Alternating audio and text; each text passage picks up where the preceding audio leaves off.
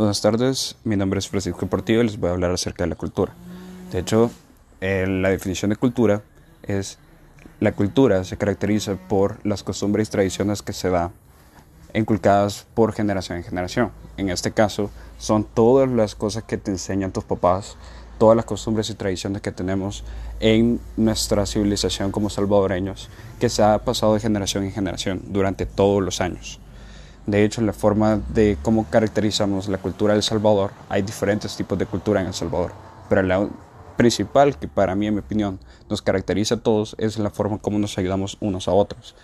De diversas formas siempre va a haber un salvadoreño que te va a ayudar, no importa sea la circunstancia, no importa en cómo estés, siempre te va a ayudar un salvadoreño. Aún así que le cueste la vida, pero siempre va a haber un salvadoreño que te va a ayudar. Porque somos así. De hecho, la cultura se ha generado se ha pasado en generación en generación, empezando por nuestros bisabuelos, tatarabuelos, hasta llegar a nosotros. De hecho, nosotros vamos a transmitir todas las generaciones, todas las cosas que nos han transmitido nuestros padres, nuestros abuelos, se lo vamos a, a transmitir a nuestros hijos, a nuestros nietos, etcétera, etcétera. Así se va transmitiendo la cultura en general. ¿Por qué somos así? Porque vamos transmitiendo nuestras formas, nuestros valores, los vamos inculcando a uno de nosotros y a nuestras futuras generaciones. ¿Cómo pudiéramos cambiar la cultura de El Salvador?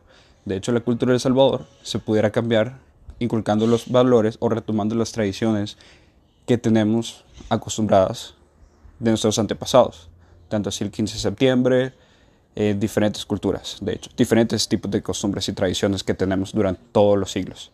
Retomar eso, ¿cómo lo podemos transmitir? De hecho, pudiéramos ir uno por uno de nuestras casas, inculcando los valores a nuestras futuras generaciones, incluso en las escuelas, que es donde más tiempo pasan los estudiantes, los alumnos, los niños, eh, pasan mucho más tiempo en las escuelas. Entonces ahí es a donde podemos reforzar tanto, cambiar la educación.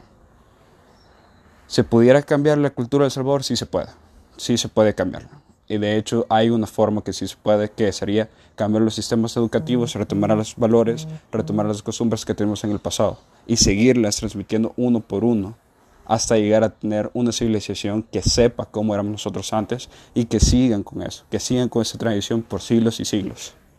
Muchas gracias.